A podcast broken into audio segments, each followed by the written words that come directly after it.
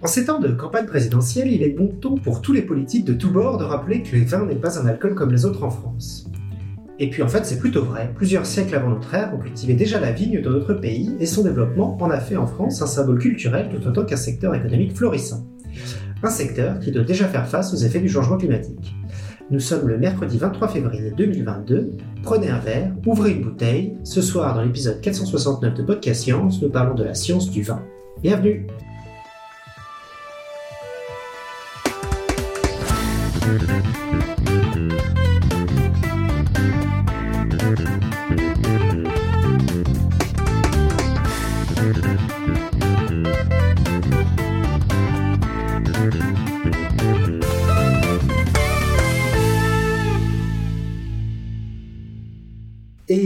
pour euh, en parler ce soir, nous avons une grande table virtuelle et une petite table physique. Je commence par euh, Eléa qui est depuis Strasbourg. Salut tout le monde Cléora depuis la Normandie. Salut à tous. Euh, à la technique, notre Alsacien Pascal. Salut tout le monde. Et donc autour de la table physique, nous avons notre invité Anastasia Rock depuis Paris. Bonjour. Et donc, qui est chez moi, euh, Johan, depuis Paris aussi. Euh, et donc, euh, Anastasia, euh, que j'ai rencontrée en faisant de la rando il, y a, deux ans, et qui est, spécialiste de vin, et donc qui a, accepté gentiment de, venir ce soir nous, poser, de, répondre à, mes questions. Est-ce que tu, peux tout d'abord, en introduction, peut-être te présenter en quelques mots et, ton parcours? Très rapidement, alors moi j'ai fait un master en vigne et terroir à l'université de Bourgogne. Donc j'ai appris euh, la science de la viticulture et la science du sol. Et puis aujourd'hui, euh, je dirige le centre de sélection de la vigne euh, qui est basé au Gros du Roi dans le, dans le Gard. D'accord, pas loin de Montpellier. Pas loin de Montpellier et pas loin de la Camargue. D'accord. Et tu travailles aussi, je crois, à l'Institut français de la vigne et du vin. Tout à fait, ouais. Le centre de sélection est aujourd'hui le centre de sélection de la vigne et du vin. Donc c'est là où on produit, où on sélectionne euh, l'ensemble des vignes qui seront demain pla- plantées en France et serviront à faire euh, du vin. D'accord. Et je crois que tu as aussi une, une casquette aussi de... de- Euh, si je suis à Paris ce soir, c'est que j'ai une deuxième casquette, casquette, pardon. Je travaille pour les interprofessions des vins. Donc euh, l'ensemble des interprofessions qui sont sur le territoire français. hein. Chaque interprofession représente une, région viticole. On a la Bourgogne, on a le Bordeaux, la Champagne, on en a, on en a 22 en tout. Et pour eux, en fait, je coordonne le plan national contre le dépérissement du vignoble. Donc on essaye de mettre en œuvre le plus de programmes de recherche possible pour contrer bah, cette baisse de rendement, donc de perte de raisin, et puis euh, la baisse euh, de l'espérance euh, de la vie des cèpes de vigne. Et du coup, c'est vous qui faites la recherche ou est-ce que vous déléguez à d'autres... euh, Alors nous, on coordonne, donc on, on finance beaucoup, Ouais. et on demande à des chercheurs de travailler sur nos problématiques pour amener des solutions aux vignerons. Donc en fait, tu, tu fais le lien entre, le, entre la recherche, qui est fait plutôt par... euh, Nous, ça peut être l'In- l'INRAE en- ouais. majoritairement. On a le CNRS, on a des universités, et puis notre travail, c'est faire le lien vraiment entre les problématiques que rencontrent les vignerons sur le terrain. Alors, on va en parler ce soir lié au changement climatique, hein, lié aux problématiques sociétales qui concernent l'utilisation des produits phytosanitaires ou même plein d'autres thématiques. Et puis les chercheurs pour orienter en particulier leurs recherches et puis euh, leurs leurs travaux tout au long de, de l'année et euh, notamment des, des certains millésimes. D'accord. Et bah donc on va tout de suite commencer par un peu de définition parce que je pense qu'il va y avoir pas mal de mots qui vont sortir, euh, qui vont être un peu donc euh, il y a euh, pas mal de, termes spécifiques au vin, je pense. Donc, on va essayer de les introduire avant de commencer pour arriver plus tard aux problématiques dont je voulais parler ce soir. Donc en gros, quels sont les différents ingrédients en fait qu'on peut trouver et qui vont avoir une influence sur le vin? Euh, en essayant de mettre le plus de mots techniques d'un coup, comme ça après on n'a pas besoin de la. Le plus de mots techniques. Alors, euh, le, le vin aujourd'hui, le- un vin, c'est quoi? C'est 99% d'eau. ok. Un, un vin avec, euh, avec un peu d'alcool et puis derrière des arômes. Donc, qu'est-ce qui influence le goût du vin aujourd'hui? Euh, C'est un peu la notion de terroir. Qu'est-ce qu'on met derrière cette notion de terroir? On met la plante, donc le cépage de vigne. On met le sol, dans lequel ce cépage est implanté, on met le climat qui va influencer euh, tout chaque millésime. hein. C'est pour ça qu'on parle de millésime. hein. Chaque année est différente puisque chaque année le climat est différent. Et puis le dernier ingrédient, c'est l'homme. C'est l'homme qui, de par sa pratique euh, sur le sol, sur la vigne, va euh, influencer cette partie sur le goût du vin. Donc pas beaucoup de mots techniques vraiment pour définir ce goût du vin parce que c'est c'est des, c'est des termes assez génériques ou c'est voilà c'est la base c'est le terroir pour nous c'est pas forcément il y a rien de technique derrière hein. c'est humain le vin c'est l'humain avant tout Donc terroir, tu regroupes en fait euh, tous ces trucs-là. C'est pas un truc qui désigne particulièrement le sol en fait ou la. non le terroir c'est tout ce qui tous les ingrédients aujourd'hui pour faire du vin et euh, c'est pas uniquement le, le sol Ok. Et ok. Et le cépage, du coup, c'est spécifiquement, c'est ce qu'on appelle, c'est le- l'espèce de la vigne en question, c'est ça? C'est la variété La variété. la variété l'espèce c'est la c'est la vigne. Et la variété, ça va être le cépage. Donc le cépage, ça peut être du chardonnay, comme tout le monde a entendu parler, ça peut être du merlot, ça peut être du cabernet sauvignon, ça peut être du pinot noir. Voilà, le cépage, il va être cultivé selon, adapté selon le sol, selon les terroirs, selon le climat. Et c'est pour ça qu'on retrouve des cépages différents à certains endroits en France et qui vont faire des produits différents. On retrouve par exemple du grenage, du cinsault, du mourvèdre dans le sud de la France parce que ce sont des cépages très précoces, enfin tardifs, pardon. Donc c'est-à-dire qui vont, qui ont besoin de beaucoup de soleil pour mûrir. Et à l'inverse, on retrouve par exemple du merlot, euh, du cabernet sauvignon, euh, du petit verre d'eau dans le bordelais, parce qu'ils ont besoin d'un ensoleillement bien moindre euh, pour pouvoir mûrir et donner du vin derrière. Et Alors du coup, c'est une question que je voulais te poser un peu plus tard, mais euh, est-ce qu'on peut mettre tous les cépages partout en France ou est-ce qu'il y a des... Donc là, tu viens de dire effectivement qu'il y avait des cépages qui avaient besoin de soleil et d'autres non. Donc si on met du, du merlot euh, en Alsace, ça va pas passer quoi. Alors potentiellement, on peut en mettre. Après, le problème, c'est qu'on n'arrivera pas à faire du bon vin derrière. Un merlot en Alsace n'aura pas la quantité, par exemple, d'eau suffisante. En Alsace, c'est l'endroit où il pleut le moins en France. Le vignoble alsacien est le, plus, le vignoble le plus sec en France. Et euh, il n'aura pas assez d'ensoleillement pour derrière euh, faire euh, des vins adaptés à ce sol et euh, des vins derrière qui peuvent être dégustés et appréciés par les consommateurs. Donc le cépage a son importance, le sol a son importance, mais ça, chaque cépage à différents endroits feront des vins différents. Et aujourd'hui, s'il y a une répartition géographique des cépages aussi arrêtée, c'est parce que voilà, les années nous ont permis de sélectionner les meilleurs cépages aux meilleurs endroits. D'accord. Et, et ah, du coup, euh, ça à partir de ça, j'imagine, ça a quelques siècles, mais pas beaucoup plus. C'est-à-dire qu'avant, les gens pouvaient faire à peu près ce qu'ils voulaient. Oui, ça a une grosse centaine d'années. En fait, c'est surtout, alors ça a une, à peu près une centaine d'années, hein, par exemple, il y a plus de 100 ans, on faisait pas forcément à Bordeaux que du rouge. On faisait euh, beaucoup plus de blanc que de rouge ou vice-versa. Euh, dans d'autres dans d'autres vignobles qui font aujourd'hui du blanc, c'est l'avènement des appellations d'origine contrôlée. Ok. Donc qui datent de, pour la, les premières, c'est 1946, c'est à la sortie de la guerre, alors qu'ils ont au départ une, une activité ou une volonté de protéger euh, le, les régions contre la contrefaçon, mais qui ont surtout permis euh, d'ancrer dans des territoires bah, des cépages, des appellations et des produits surtout euh, à la fin, D'accord. Alors, du coup, qui ont amené une norme en fait. Ah non, venons-en aux AOC. Est-ce que du coup, euh, tout jus de raisin alcoolisé peut se faire appeler vin? Est-ce que si je, si je mélange du jus de raisin avec de la vodka dans ma, dans ma baignoire, est-ce que je peux le vendre en appelant ça du vin? Non, du vin c'est du jus de raisin fermenté. D'accord. Donc déjà, tu ne pourras pas faire euh, de- du vin dans ta baignoire. Donc ça ne marche pas. Et puis après, derrière, euh, il y, a des- il y a certains nombres de règles, notamment chaque appellation a un cahier des charges. Demain, pour produire euh, de l'appellation Rasto en Côte-du-Rhône, pour produire de l'appellation Anjou euh, dans le Val-de-Loire, il faut respecter un cahier des charges. Donc un cahier des charges qui va dire aux vignerons, tu as le droit de planter tant de pieds par hectare, 4000 pieds ou 10 000 pieds à certains endroits, tu as le droit de tailler de telle façon. Euh, tu as le droit, par exemple, d'avoir tant de bourgeons par pied de vigne. Tout un cahier des charges très respectueux hein, et identique sur les règles à conduire pendant les vinifications, pendant la, pendant la période où on fait le vin, euh, pour derrière pouvoir bénéficier de cette euh, partie, de cette appellation d'origine euh, avant, pro, avant contrôlée, maintenant appellation d'origine protégée.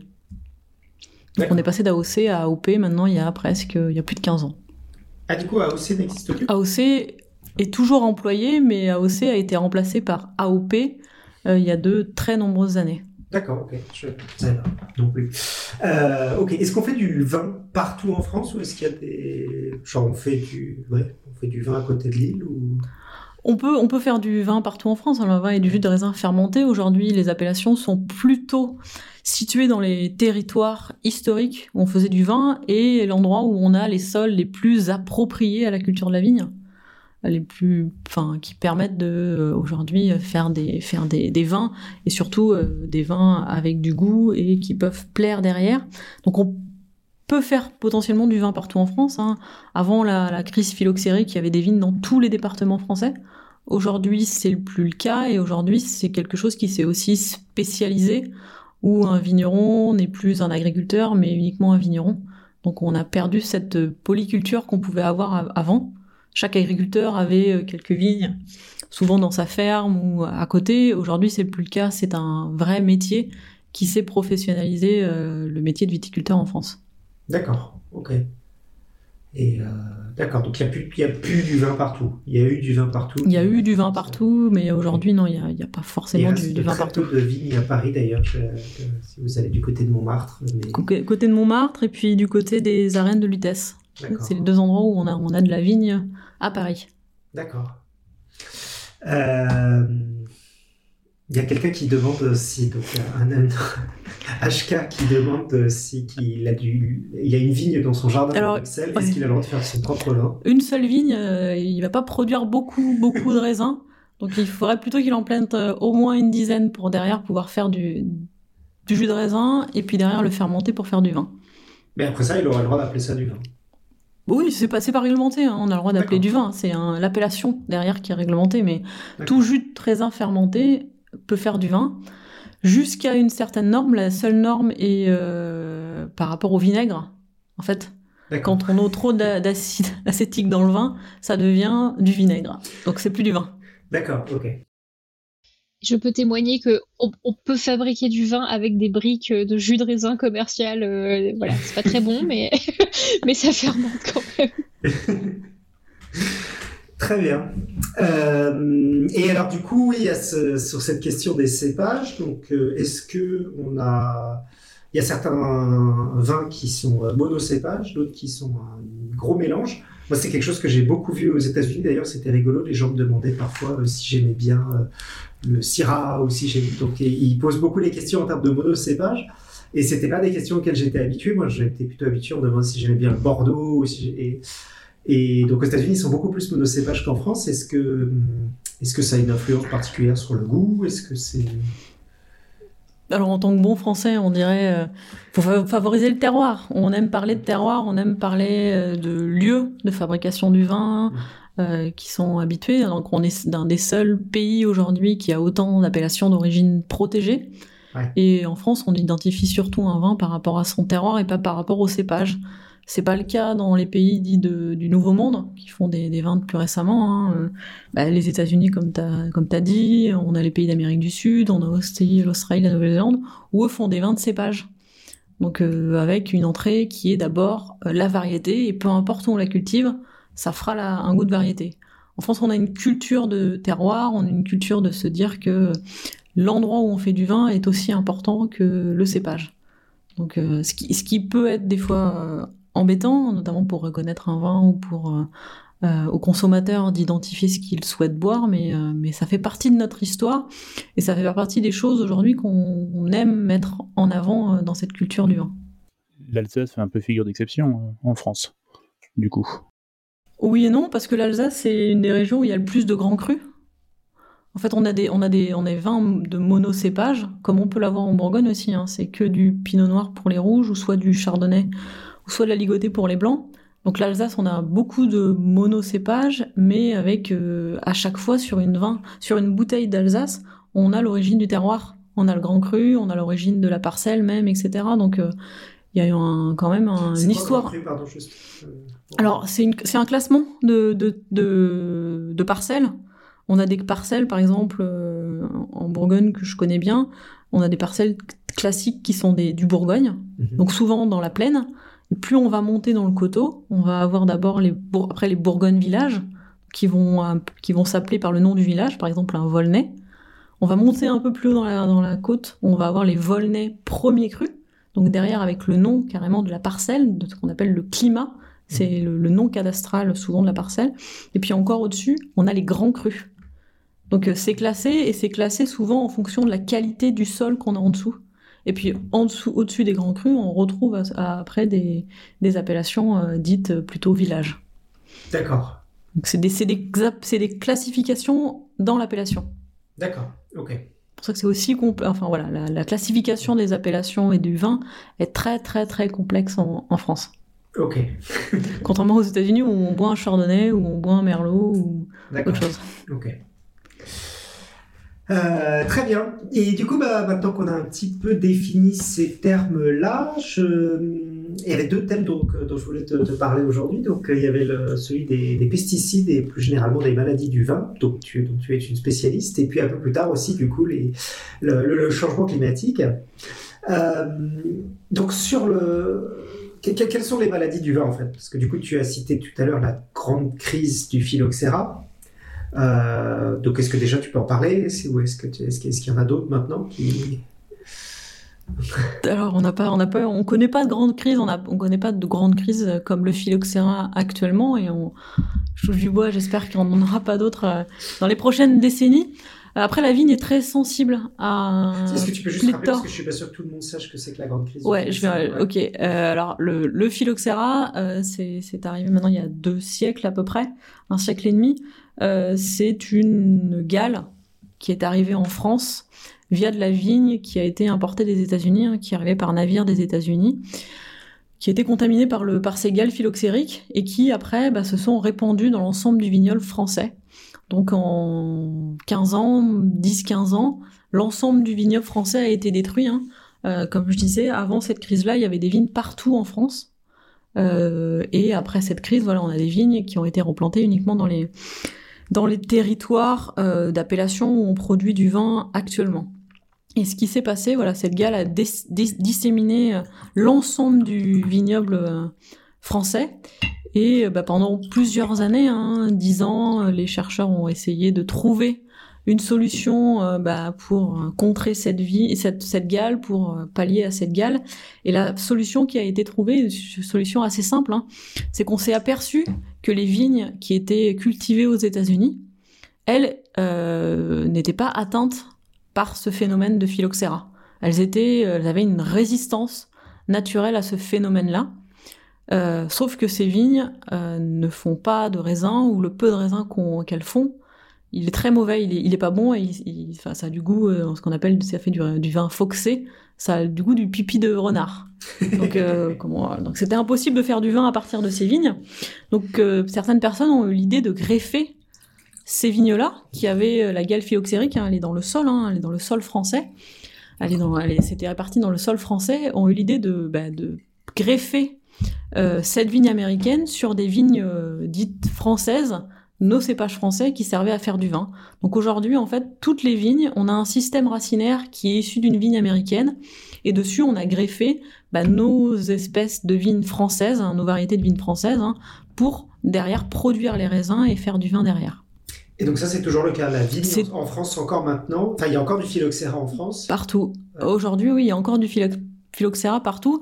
Si on veut bah, prendre un, sarment, un bois sur une vigne aujourd'hui et le planter à côté, eh ben la vigne ne va pas résister. Au bout de cinq ans, on aura des gales phylloxériques partout sur la vigne et elle, euh, elle euh, bah, sera décimée euh, très rapidement. Donc on- on- aujourd'hui, on est obligé de greffer la vigne pour pouvoir l'implanter. C'est ça, ça a permis l'émergence d'un nouveau métier, le métier de pépiniériste viticole. Euh, c'est une profession aujourd'hui qui fait que ça, qui fait que greffer de la vigne et qui, euh, qui greffer des plants de vigne et qui derrière euh, les distribue et les vend aux, aux vignerons français. D'accord, pour les mettre sur des plants de vigne américains. C'est ça, bah, qui fait ce travail-là de, de greffe. D'accord. Et, euh, et donc, tu me, tu me parlais aussi de, de ton travail de, de conservation de- des vignes, donc près du Gros du Roi. Comment est-ce que vous protégez du phylloxéra là-bas Et ben là-bas, on a, on a la chance en fait. On a, le site a été choisi, on est au bord de la mer. On est vraiment au bord de la mer, donc on a du sable. Nos vignes sont implantées dans le sable Et euh, le sable est le seul endroit où euh, les gales phylloxériques ne peuvent pas se propager parce que le, le sable pardon, va étouffer les gales phylloxériques. Donc nous, on n'a pas de phylloxéra. Donc on peut planter notre vigne sans être euh, greffé. Alors néanmoins, par contre, euh, on fait pas beaucoup de vin. hein. Euh, Dans une vigne qui est dans le sable, c'est plutôt une- un endroit avec aucune matière organique, donc impropre à la culture de la vigne euh, sur le papier. Donc voilà, c'est des vignes qui, au bout de 30 ans, doivent être arrachées pour être replantées. Mais on n'a pas de phylloxéra. D'accord. Et donc vous en servez comme euh, protection Aujourd'hui, alors ça a été choisi maintenant euh, dans les années 60 pour être l'endroit où seront ou sont conservées euh, toute la diversité génétique des cépages français, des variétés de vignes françaises. Et du coup, ça représente combien Donc on a aujourd'hui 600 variétés et, dont, et de ces variétés sont issus 2000 clones de vignes. Donc D'accord. euh, Donc il va falloir. Donc variété, c'est des cépages, c'est ça? C'est ça, la Ok. variété, Donc, il y le a 600 cépage. cépages. Il y a 600 cépages. Et chaque cépage, en fait, euh, le cépage c'est un génotype, peut euh, avoir des phénotypes différents. C'est-à-dire qu'on aura le matériel génétique identique, mais euh, peuvent donner euh, certaines formes de raisins différents, des rendements un peu différents, une feuille qui sera un peu différente, etc. Donc derrière, ça sera les clones. Par exemple, on a le cépage chardonnay, et le cépage chardonnay, une vingtaine de clones, hein, donc c'est tous des chardonnays, mais avec euh, quelques différences. hein. Comme nous, on est tous des Homo sapiens sapiens, mais on se ressemble pas tous. Donc euh, là, c'est pareil. C'est tous des chardonnays, mais ils se ressemblent pas forcément tous. Donc on a 600 cépages, et de ces cépages, il y en a 2000 clones. 20, tu m'as dit. Euh, t- t- ah oui, pardon, 600 cépages, 20, mais 20 pour le chardonnay, quoi. Mais voilà, le chardonnay, par exemple, il y en a une Et vingtaine. donc tous les chardonnays dans le monde, c'est 20 individus ou seulement en France? Plutôt seulement en France, en fait, euh, on, a essaye de avoir des, partenariats avec les autres pays, mais euh, nous, euh, cette façon de sélectionner la vigne, de garantir surtout la qualité sanitaire, que l'ensemble de ces vignes soient protégées vis-à-vis des virus de la vigne, c'est quand même plutôt en France qu'on le pratique. Euh, on est, assez envié par, par les autres euh, pays, mais, voilà, aujourd'hui, tous les cépages, en tout cas la vigne aujourd'hui qui est plantée en France, ça vient de nous, ce qu'on a sélectionné aujourd'hui euh, en France et euh, bah, qu'on a, permis d'inscrire derrière au, domaine euh, du, au Gros du Roi dans le Gard. D'accord. Et du coup, tu as parlé de, de virus de la vigne. Du coup, j'imagine qu'il n'y a pas que le phylloxéra, il y a aussi des, des virus. Non, non, on en, on en parlait, les grandes maladies. Alors, on a. Et la vigne est sensible à tout, donc on a énormément de virus qui attaquent la vigne. Et contrairement à l'homme, lorsqu'un virus est dans une vigne, elle peut pas s'en débarrasser. Donc, euh, nous, on est obligé de vivre avec les virus.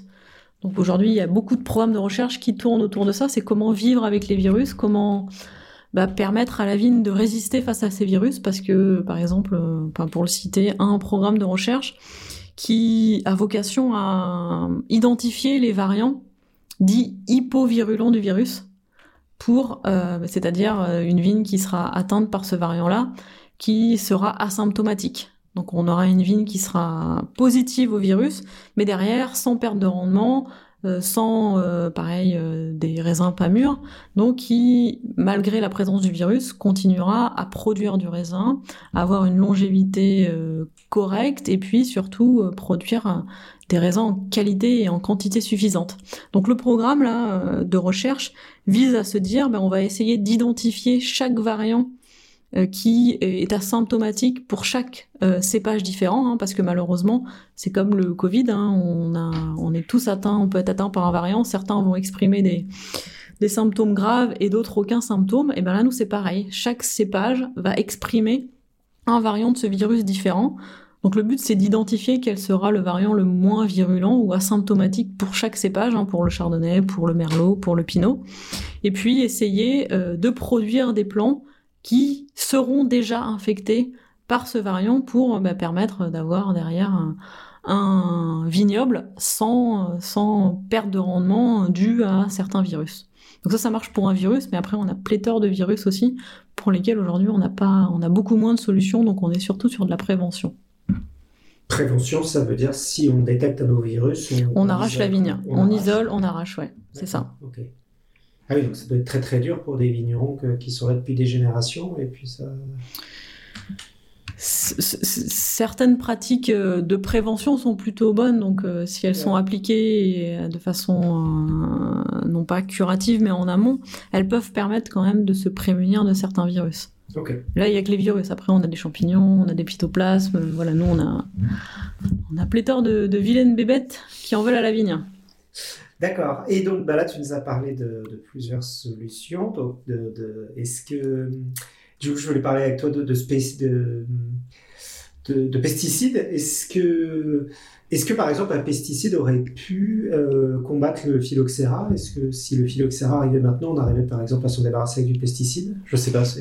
Alors, depuis, oui, depuis, on a trouvé des produits qu'on n'utilise pas vraiment, mais qui sont utilisés plutôt dans d'autres euh, filières euh, végétales, hein, au niveau des fruits, euh, qui peuvent lutter contre le phylloxéra, mais voilà, c'est pas une solution parce que c'est pas une solution pérenne dans le temps. Et euh, voilà, c'est un, un pléthore de, de traitements. Donc la solution de la greffe a été quand même euh, favorisée euh, par la filière viticole. ok. Mais est-ce que demain, si une épidémie arrivait, est-ce qu'on pourrait s'en protéger? Euh, On n'en est pas sûr. hein. Aujourd'hui, nous, on a énormément de programmes ou en tout cas de, surveillance épidémiologique euh, de notre territoire et même aux frontières de notre territoire, hein, parce que contrairement au, quand le phylloxéra est arrivé, on n'avait pas connaissance de l'ensemble de ces maladies qui étaient sur les territoires américains et qui pouvaient euh, nous infester. Mais aujourd'hui, on a une connaissance quand même mondiale de ces maladies, de ces virus. Euh, Il y en a qui sont, pour certaines, euh, en Asie et qui, aujourd'hui, ne sont pas encore en, arrivés en Europe, euh, et d'autres qui sont aux portes de l'Europe, sur lesquelles on a une vigilance accrue, et notamment on met en place énormément de dispositifs euh, d'épidémiosurveillance pour euh, ben, empêcher, ou en tout cas surveiller euh, l'arrivée de ces, maladies sur, notre territoire. Et puis la vigne, alors il y, a- pas mal de similitudes avec, euh, avec le Covid. hein.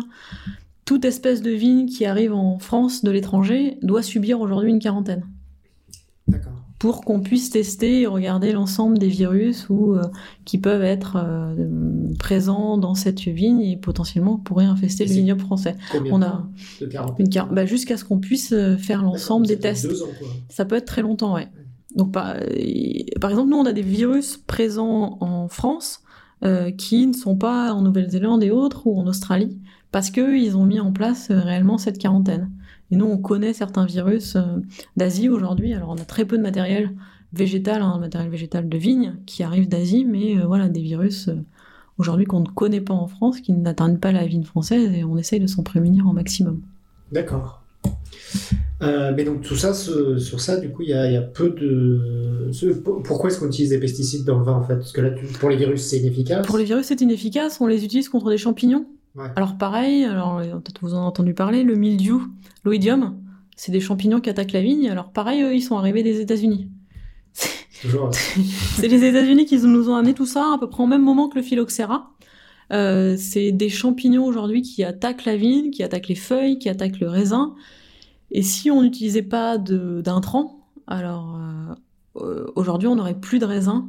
euh, la plupart des millésimes, hein, à part certains millésimes, au niveau, euh, au niveau d'une vigne, on aurait une production proche de zéro. Il attaque à peu près toutes les vignes. Le mildiou a besoin de d'eau pour se développer. Et euh, ouais, il attaque vraiment tous tous les vignobles et les endroits où il n'y a pas d'eau. On a un deuxième euh, champignon qui est l'oïdium, qui là attaque euh, lorsqu'il fait euh, chaud et un peu humide. De complémentaires, parfait. Voilà, ils sont assez complémentaires. Donc on a plus d'oïdium dans le sud et on a plus de milieu dans le nord. D'accord. Et donc, mais, donc c'est des problématiques dont on, parle pas mal en ce moment. Est-ce que euh, euh, est-ce que, est-ce que du coup il y a une, possibilité de réduire les, les intrants? Est-ce que est-ce que c'est parce que j'imagine aussi que c'est Enfin, on le sait, quand on achète du vin, tu as des vins, euh, t'as les appels, t'as des, des, des, des pratiques différentes quand on l'achète. Il y a le, le bio, euh, il y a aussi euh, la biodynamie. Euh, comment est-ce que vous répondez finalement aux pratiques de tous ces agriculteurs qui, j'imagine, vous demandent des conseils scientifiques tous? Comment est-ce que vous pouvez répondre aux pratiques de tous les agriculteurs en même temps? Alors aujourd'hui, de toute façon, tous ces agriculteurs ont un besoin de produire de raisins en quantité et en qualité suffisante, et puis aussi cette volonté de réduire les intrants. Alors, euh, parce que de- d'engagements environnementaux ou sous euh, une pression sociétale de plus en plus forte. Donc notre travail est d'essayer de répondre au maximum à l'ensemble de ces personnes, hein, selon euh, bah, leurs pratiques, euh, leurs convictions, quel mode de culture ils ont choisi. hein. Quelqu'un qui soit en conventionnel, en bio et en biodynamie, dans tous les cas, il a les mêmes problématiques. Donc notre travail, c'est vraiment de répondre à l'ensemble de ces vignerons sans rentrer dans ce jeu de prendre en compte euh, bah, euh, derrière leurs convictions ou de les remettre en cause. Le but, c'est vraiment de répondre à, l'ensemble des vignerons et à l'ensemble de la profession viticole. D'accord. C'est à peu près quoi Enfin, je, je sais pas si tu connais les chiffres par tête, mais c'est à peu près genre en- Aujourd'hui, il y a 14% des surfaces viticoles françaises qui sont en agriculture biologique. D'accord. Et du coup, dans ces 14%, il y a un petit pourcentage qui est. Qui sont en biodynamie, oui, parce que c'est des, pratiques qui sont encadrées. hein. Aujourd'hui, il y a des réglementations pour être euh, classé, euh, son vin il soit classé dans un vin biologique. Bah, ça suit euh, un cahier des charges. Le vigneron est obligé de suivre un cahier des charges. Et derrière, on a aussi des réglementations qui visent à agrémenter un vin avec des labels de biodynamie. Mais il faut, dans tous les cas, que le vin d'abord soit biologique. Donc dans ces 14%, on a forcément un petit, très petit pourcentage de vignerons qui sont en biodynamie. D'accord. Mais alors, du coup, comment est-ce qu'il fait un agriculteur en biodynamique quand il y a du mildiou qui arrive sur ses vignes Mais il fait comme un agriculteur bio, il va passer du cuivre ou du soufre. D'accord. Qui sont alors la différence euh, aujourd'hui, hein, un agriculteur conventionnel et un agriculteur euh, ou un viticulteur. En agriculture biologique, hein, ils vont combattre euh, le mildiou tous les deux avec des produits phytosanitaires, sauf que le bio utilisera des produits issus euh, du milieu naturel, à l'inverse euh, d'un viticulteur conventionnel qui pourra utiliser ces produits-là, mais également qui aura la possibilité d'utiliser des produits issus de la chimie de synthèse. D'accord. Ok. Euh, et ok, très bien. Et bah, du coup, je voulais passer maintenant à la, raison pour laquelle je voulais t'inviter ce soir pour parler de, de, de changement climatique. J'étais surpris d'ailleurs en, en lisant un peu, donc j'ai- passé beaucoup de temps euh, cette semaine sur le site de l'Institut français du vin et de la vie. Il y a des tas d'études, c'est assez rigolo, on en parlera peut-être un petit peu à la fin, mais sur plein plein de sujets. Mais effectivement, quelque chose qui est assez surprenant, c'est que le, euh, peut-être contrairement à beaucoup d'endroits, le, enfin, le changement climatique n'est pas quelque chose dont on parle dans le futur, en fait, euh, en, quelque chose euh, en agriculture pour le vin, mais c'est quelque chose dont on mesure déjà des, effets présents. Je, voyais par exemple que ça avait déjà un effet sur le, le, moment de la, de la récolte. Il y avait eu qu'on voit des, des courbes qui montrent une. Une avancée de la récolte de plusieurs semaines, c'est ça, depuis 50 ans? Ouais. Oh oui, no- bah, la plupart euh, des études montrent qu'on a avancé d'au moins trois semaines la récolte en euh, 50 ans. Et avec notamment pratiquement, on a gagné deux semaines en euh, une- les dix dernières années. Donc euh, la vigne, sur la vigne, les effets du changement climatique sont importants et bien plus palpables. En tout cas, aujourd'hui, on les voit beaucoup plus que sur d'autres cultures agricoles, du fait que la vigne soit une plante pérenne. Donc les vignes qu'on a implantées euh, il y a 20 ans, ou même avant, elles étaient plutôt adaptées des climats d'il y a 50 ans, et aujourd'hui, forcément, on voit euh, de façon assez importante les effets du changement climatique, de différentes façons. hein. On, l'a vu, vous avez certainement entendu parler en avril dernier des gelées euh, qui se sont abattues sur l'ensemble des vignobles français. hein. On a par exemple dans le sud de la France, dans des départements comme l'Aude, l'Hérault ou le Vaucluse, euh, des générations de vignerons qui n'avaient jamais connu un seul épisode de gel en, en 60 ans, 70 ans, et qui là, en une seule nuit, ont perdu l'intégralité de leur récolte. Donc ça, c'est véri- véritablement des effets du changement climatique. hein. Euh, La viticulture française, cette année, le millésime 2021, est le millésime le plus faible en quantité de plus depuis 50 ans. Donc on a réellement des effets délétères du changement climatique sur euh, les la récolte. Et puis après, c'est plus des effets à long terme ou à moyen terme, comme la sécheresse, le, le manque d'eau, les chaleurs excessives, etc. Et Donc on, a- on en a profité. Il y a une première partie, enfin, on va dire, il y a, il y a, il y a- avant les années 2000, avant même 2005, on faisait, on va dire, un millésime exceptionnel tous les 10 ans. Aujourd'hui, depuis les 2000-2005, chaque année est un millésime exceptionnel. parce qu'on a un taux d'ensoleillement important, parce qu'on a peu d'eau, en fait, voilà, les conditions idéales pour la vigne, et notamment dans tous les vignobles au-dessus de l'arc méditerranéen, euh, qui bah, souffraient de euh, certaines, euh, bah, pas assez d'ensoleillement, des pluies excessives, etc. Les premiers effets du changement climatique ont été très positifs pour beaucoup de vignobles français. Sauf qu'aujourd'hui, bah, cet changement climatique est tellement rapide, une augmentation rapide des températures, que bah, le végétal, il arrive pas forcément encaisser ces, températures excessives ou ces, ces à-coups. Et puis on se retrouve dans des vignobles du sud de la France qui souffrent euh, de façon importante de sécheresse, de manque euh, d'eau, de chaleur excessive. Hein. On a vu des vignes qui, c'est en 2019, hein, l'été 2019, en juillet 2019, qui en une journée ont connu des températures au-dessus de 50 degrés et la vigne a séché sur place. D'accord. Et du coup, est-ce que ça veut dire que, par exemple, euh, un jour, il va faire trop chaud en Espagne pour faire du vin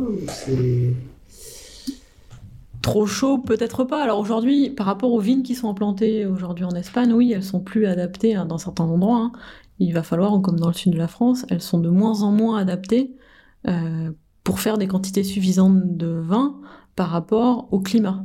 Mais on a certains leviers, hein, euh, j'en parlais tout à l'heure, des leviers en termes de cépage, des leviers parce qu'on a certains cépages qui sont plus tolérants à la sécheresse. Aujourd'hui, et nous, en tant que centre de sélection, on va chercher, par exemple en Grèce, avec des partenaires, hein, le centre de sélection en Grèce, bah, des variétés chez eux, on les implante chez nous et on regarde qu'est-ce qu'elles peuvent donner parce que c'est des variétés qui ont une tolérance à la sécheresse assez importante. Donc le but, c'est d'essayer de bah, d'aller faire une certaine sélection ou sélectionner dans notre panel. Hein. Tout à l'heure, je vous disais, il y a un chardonnay, on a 20 clones différents, bah, ça rend ces clones. Avant, on sélectionnait les clones qui avaient des cycles courts parce qu'on avait besoin euh, rapidement avant l'automne qu'on puisse avoir des raisins. Donc euh, avec des, des, des, des, clones qui avaient besoin d'un ensoleillement assez réduit et autres. Et maintenant on fait l'inverse, on a une sélection qui va dans l'inverse avec des cycles longs, etc. Donc on a certains levier, on en a de plus en plus, mais euh, voilà, on, arrive à des endroits euh, qui peuvent devenir impropres à la culture de la vigne du fait des températures excessives, comme on l'a aujourd'hui dans l'Afrique du Nord. Oui, d'accord. Puis après, la dernière solution est l'irrigation, mais c'est pas possible partout et c'est pas forcément la solution préconisée d'irriguer la vigne. On n'est pas un produit de première nécessité, le vin. En tout cas, pas pour tout le monde et pas, pas selon la réglementation.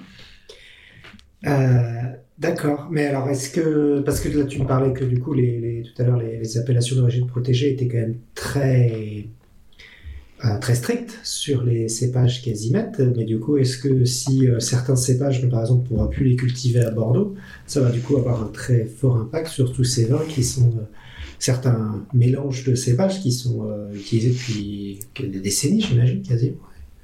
Bah, c'est là tout notre travail d'aller tester, par exemple, dans le Bordelais ou euh, des cépages du sud de la France, pour voir les vins qu'ils pourraient donner sur un territoire différent et sur le territoire de, Bordeaux.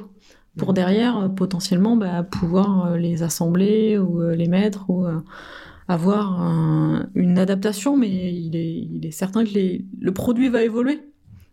Le produit a évolué en 10 ans, un, un vin il y a 10 ans n'avait pas le même goût qu'un vin d'aujourd'hui. Donc le vin évolue aussi avec ce climat et, c'est là toute la subtilité de quand on parle de terroir, quand on parle de je fais le même vin que mes ancêtres. Certes, la pratique est la même, les pratiques culturelles sont les mêmes, mais le vin au final est, différent dû à ce changement climatique et ça fait partie aujourd'hui des, adaptations ou des inquiétudes euh, des vignerons bah, liées à l'évolution du goût d'un produit par rapport à une clientèle, par rapport à autre chose aussi, et par rapport à un esprit aussi de bah, je fais un produit différent que pouvaient faire mes, mes ancêtres. D'accord. Et alors du coup, l'alternative aussi, j'imagine qu'il y a des endroits qui vont se retrouver beaucoup plus propices au vin. Donc, euh, euh, en préparant l'émission, là, Alexa me parlait, parce qu'elle, Alexa, vient de Chamonix, du coup, elle me parlait des vins de montagne. Et moi, je pensais, euh, comme tu sais, que je vais souvent à Belle-Île, et il y a eu un, mini scandale sur l'île récemment, parce qu'il y a quelqu'un euh, qui a acheté des, terres à Belle-Île pour faire du vin là-bas, alors qu'il n'y en avait jamais eu, qui a fait créer une levée de bouclier d'ailleurs, euh, avec en tête le, fait que ça allait devenir une région plus attractive pour le vin dans les décennies à venir. Euh, Est-ce que c'est vrai ça? Est-ce que du coup Belle-Île deviendra la mecque du vin dans, dans 60 ans? Alors jusqu'à maintenant, il n'y avait aucun, aucune vigne, aucun vignoble en Bretagne.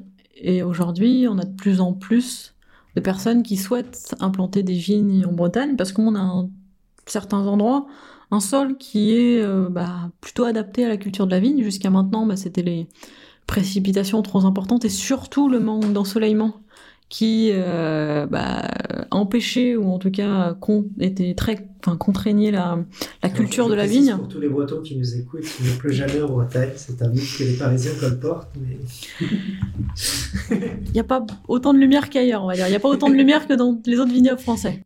Je, je voudrais aussi qu'on insiste sur le fait qu'elle a dit qu'en Alsace, c'est là où il pleuvait le moins. Hein Tous les C'est rageux, vrai, là. c'est vrai. c'est vrai. Non, non, mais la, la, la- alors c'est pas, énorme, mais on a euh, de plus en plus de personnes qui souhaitent implanter de la vigne en Bretagne parce que ça devient un territoire euh, où on pourrait demain produire du vin. D'accord. Comme le sud de l'Angleterre, etc. Oui. Et en montagne aussi, il y a ce genre de. On a déjà des, les vignobles de Savoie, les vignobles du Jura, sont des vignobles historiques, hein, Mhm. parce qu'on est dans des endroits où on a des cépages euh, aussi adaptés à ces températures un peu plus faibles, où euh, on a un ensoleillement quand même qui n'est pas négligeable, qui est assez important. Donc on peut imaginer que les vignobles de montagne demain peuvent, euh, peuvent s'étendre, ou en tout cas peuvent grandir. D'accord. Et alors tout à l'heure, je rebondis sur un autre truc que tu as dit aussi. Tu as parlé de.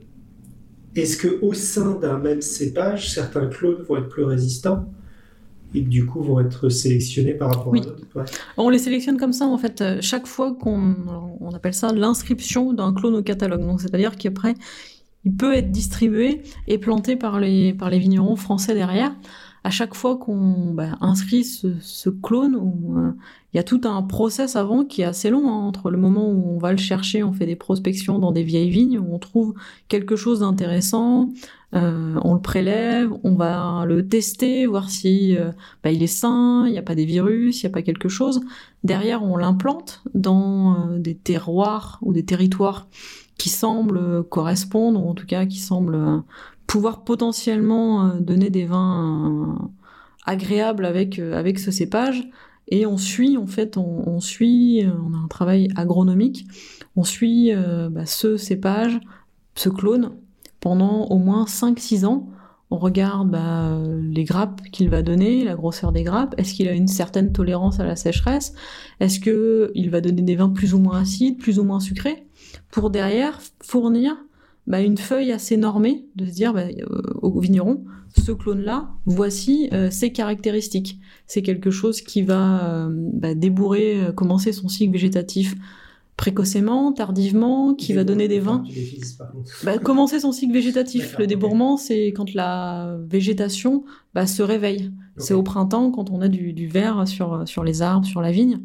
Euh, voilà, c'est toutes ces caractéristiques-là, caractéristiques-là pardon, que l'on va définir pour permettre après au vigneron de choisir le cépage et ce clone, une fois qu'il aura choisi ce cépage, le plus adapté à son sol, à son climat, à sa parcelle. hein. Même d'une parcelle à une autre, hein, si on est sur le versant nord ou sur le versant sud, bah, ça sera des choix complètement différents. Pareil que si on est dans la plaine, que si on est euh, sur, euh, sur le versant.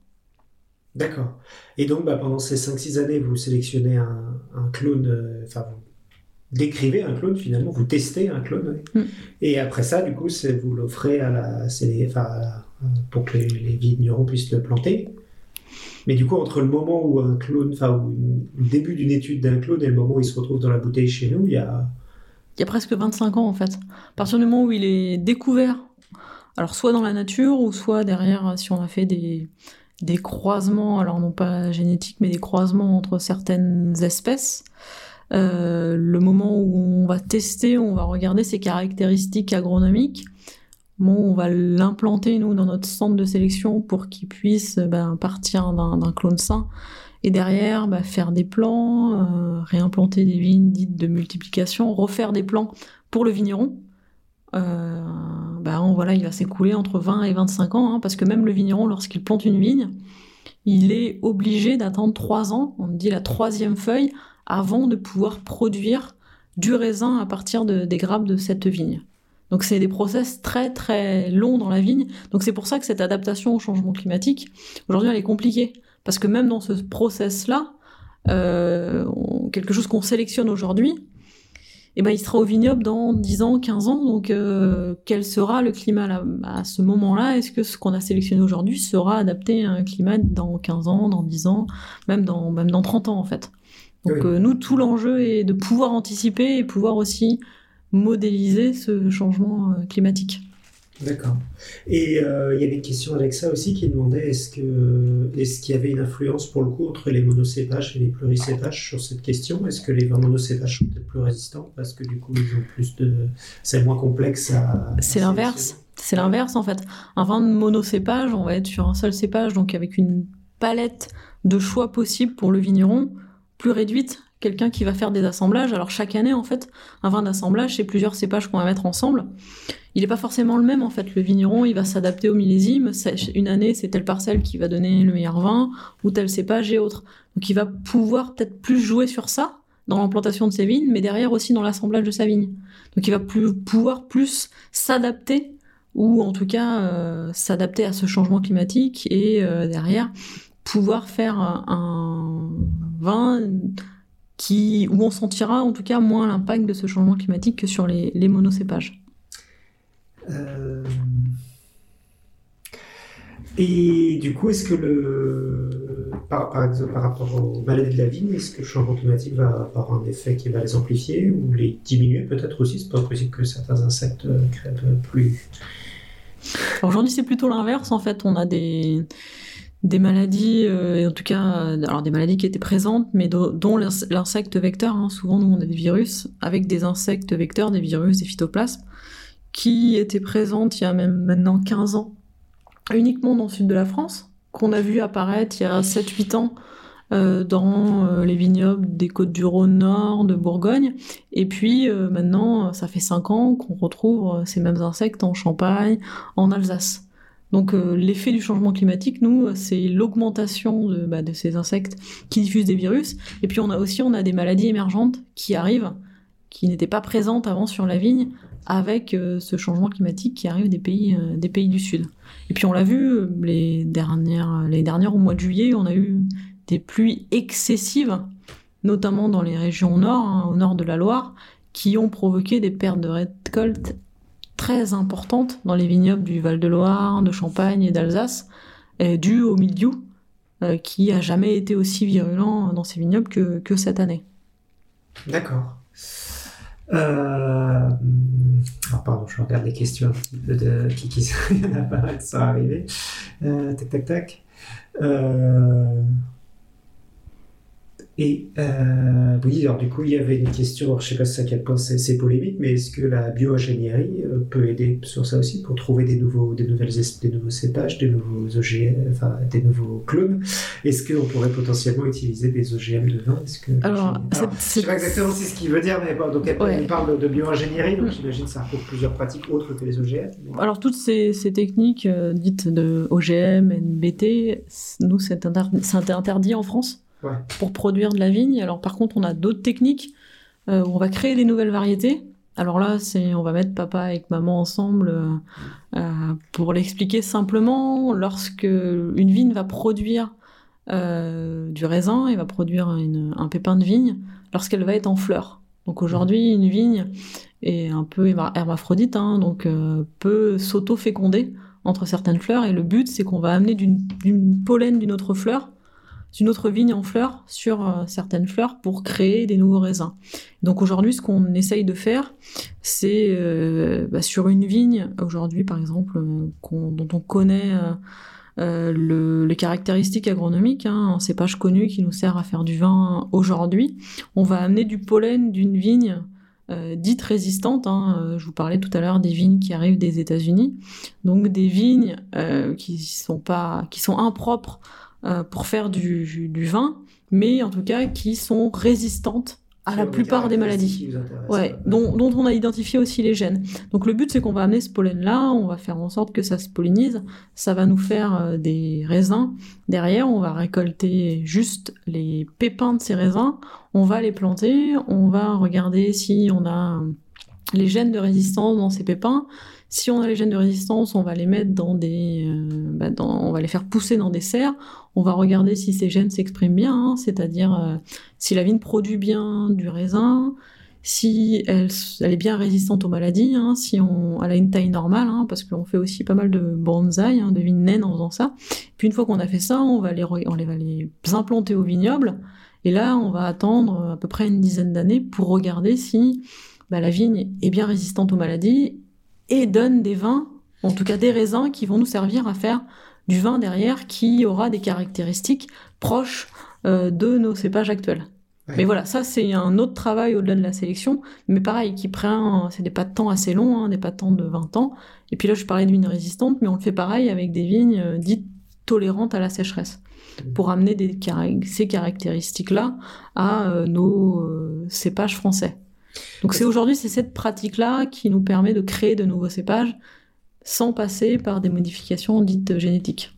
Parce que du coup, ouais, c'est euh, vérifier qu'un vin est résistant à la sécheresse ou à, la, ou à un virus en particulier. J'imagine que c'est assez rapide, peut-être en un an, on peut le dire.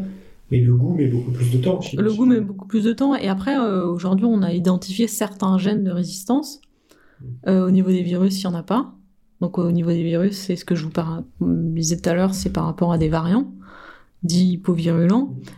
Et puis derrière, aujourd'hui, euh, la tolérance, alors c'est pas de la résistance, mais de la tolérance à la sécheresse, on n'a pas non plus identifié les gènes. Donc en fait, on va mettre la vigne dans des contraintes hydriques assez importantes pour pouvoir regarder sa résistance euh, à la sécheresse. Donc pareil, là c'est sur aussi de nombreuses années, parce qu'une vigne peut être tolérante les premières années, et progressivement avec le temps va dépérir.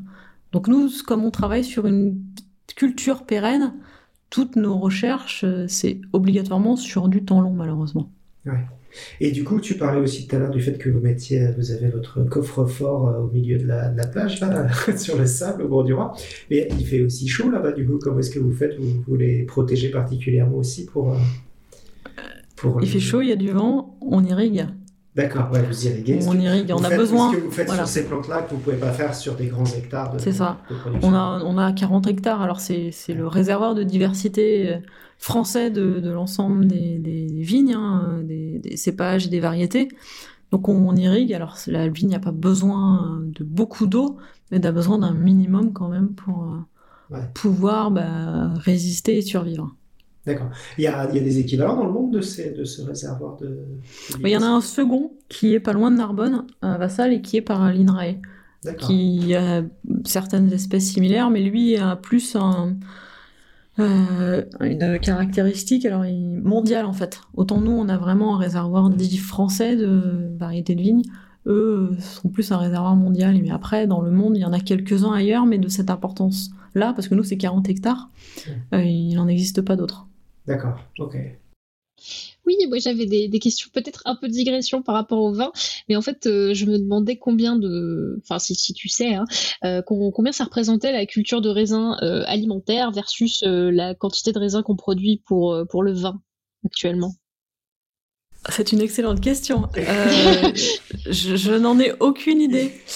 Non, parce que pour, pour Euh, avoir, euh, tu vois, une idée de à quel point euh, toutes ces parcelles de raisin sont vraiment utilisées que pour le vin ou euh, et, et d'où il vient en fait le, le, le raisin alimentaire qu'on consomme ou dont on fait autre chose. Alors, bah, alors je- j'ai pas, j'ai pas de chiffres en tête. Euh, nous, ce qu'on produit, ce qu'on conserve, c'est aussi, c'est pas que des raisins dits des raisins de cuve, c'est aussi des raisins de table. Donc, euh, censés faire derrière des, bah, du raisin pour manger. Mhm. Et euh, la, le pro- la proportion, ça doit être 2% de plants de produits aujourd'hui pour faire du raisin dit de table, contrairement à du raisin de cuve en fait. C'est très, très très peu les surfaces aujourd'hui de raisins de table. En France, elles sont, elles sont très très faibles. Ok. Et euh, alors, pour l'anecdote, il y a deux semaines, avec Pascal, on est allé visiter une moutarderie en Bourgogne et on a appris que pour fabriquer la moutarde, euh, on utilisait autrefois le verjus, euh, qui était du jus de raisin vert, et qu'à l'époque, il y avait même une variété de raisin vert à gros grains dont la culture aurait complètement disparu. Du coup, je me demandais si tu connaissais bah, d'autres histoires de disparition comme ça de variétés de raisins dont on faisait autre chose que du vin, et si ces espèces ou ces, enfin ces variétés, ces cultivars étaient encore conservés quelque part. Oh là là. euh, c'est juste de la curiosité générale. C'est dommage hein. parce que, parce que non, mais je la connaissais cette histoire des moutardes. J'ai fait mes études à Dijon et voilà, c'est une légende.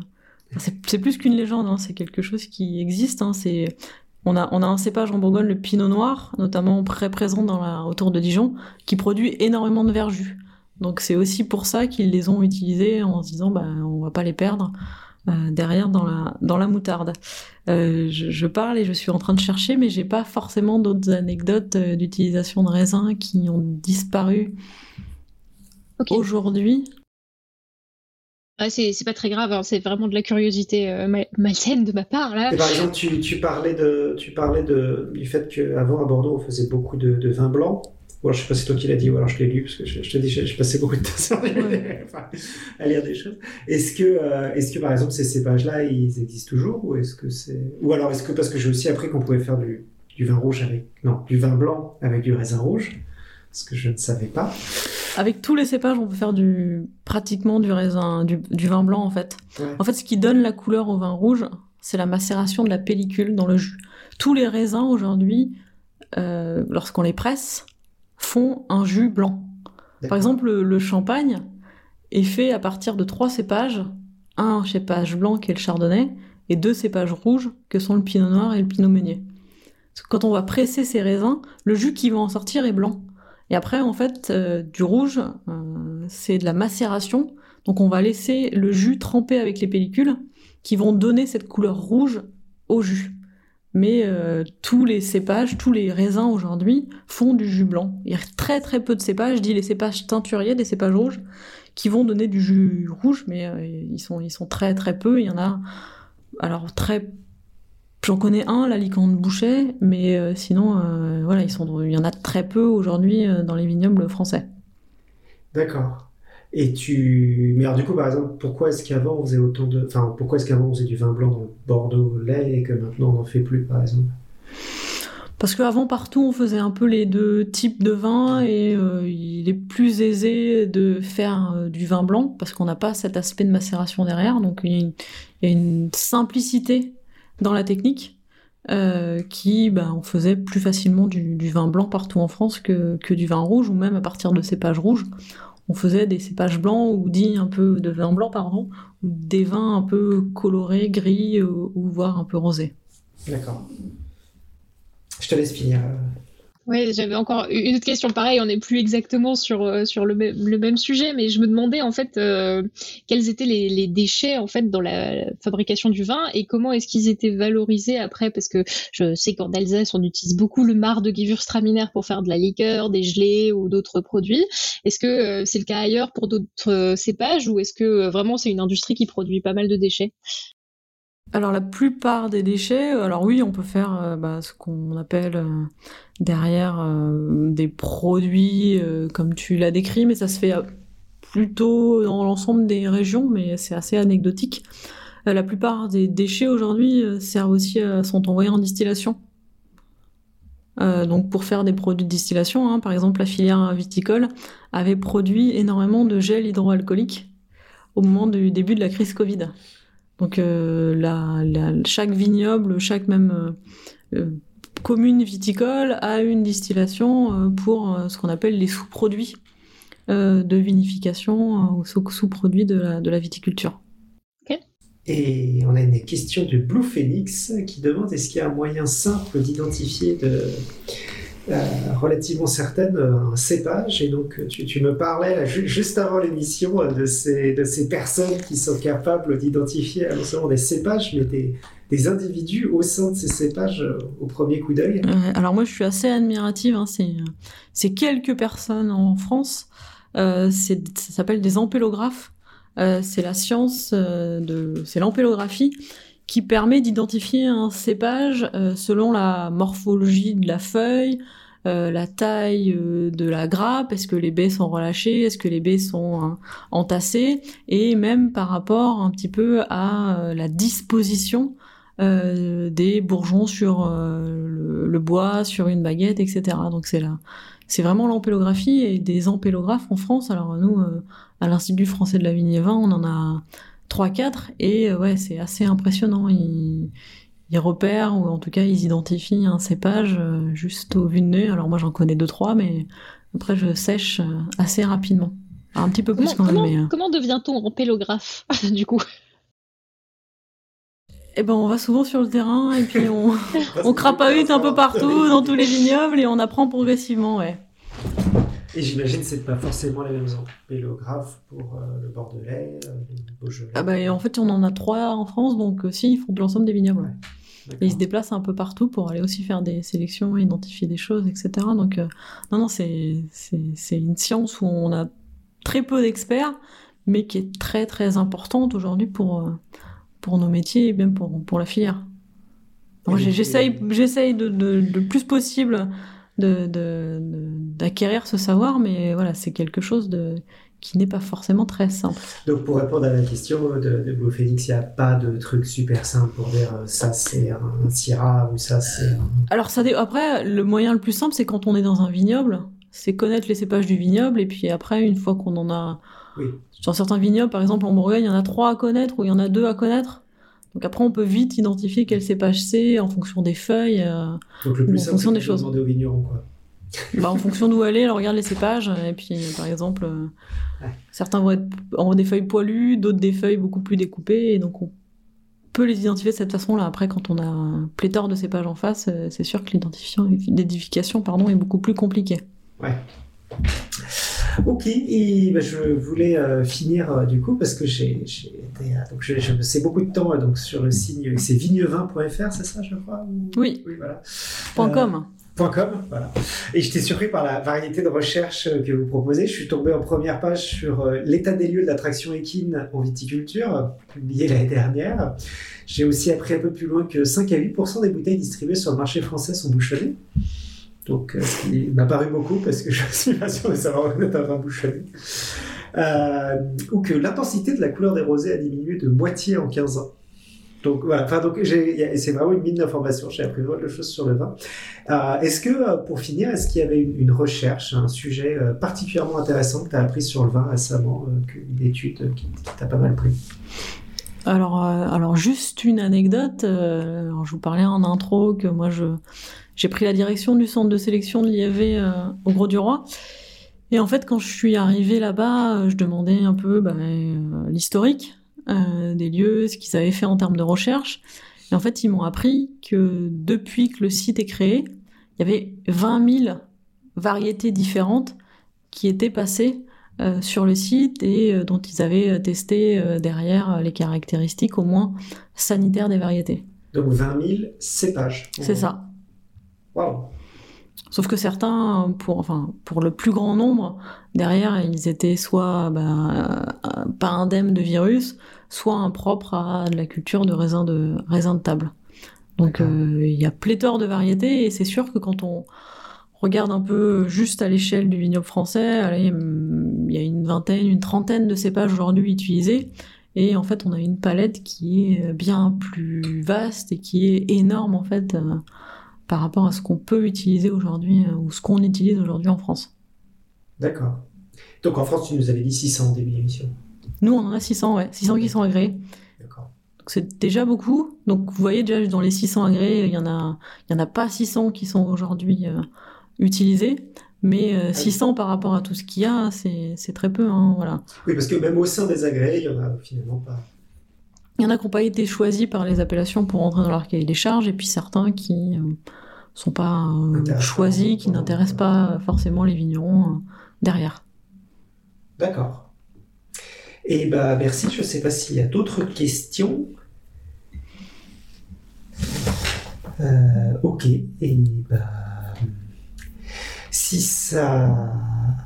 Si il n'y a pas d'autres questions, du coup, on va passer à la citation. Je t'ai demandé de rapporter une citation, si je ne sais pas si tu y as pensé. Alors j'ai bien pensé à une citation, pardon, je l'ai ramené, je l'ai noté pour être sûr de m'en rappeler. Alors c'est une citation de Jacques Puiset. Alors Jacques Puiset, ça vous parle pas, mais euh, toute personne qui travaille dans le vin sait qui c'est. C'est c'est la personne qui a un peu révolutionné la dégustation du vin. Euh, avant lui, on avait une dégustation qui était très scolaire. Hein. Il a rendu euh, l'œnologie, on va dire, pédagogique et accessible à tous. Hein. Il, a, il, a, il a mis en avant la notion de plaisir associée à la, dégustation. Et puis, bah, il vient d'Indre-et-Loire, un, terroir qui m'est cher, où j'ai passé de nombreuses années euh, professionnelles. Et donc il avait dit un jour, euh, un vin juste doit avoir la gueule de l'endroit et de l'année où il est né et les tripes du bonhomme qu'il a fait. Donc voilà, c'est un peu ça le vin, c'est toute cette notion de terroir, ça regroupe le bonhomme, euh, ça regroupe l'endroit et ça regroupe aussi le, le climat. D'accord. Et bah, merci beaucoup.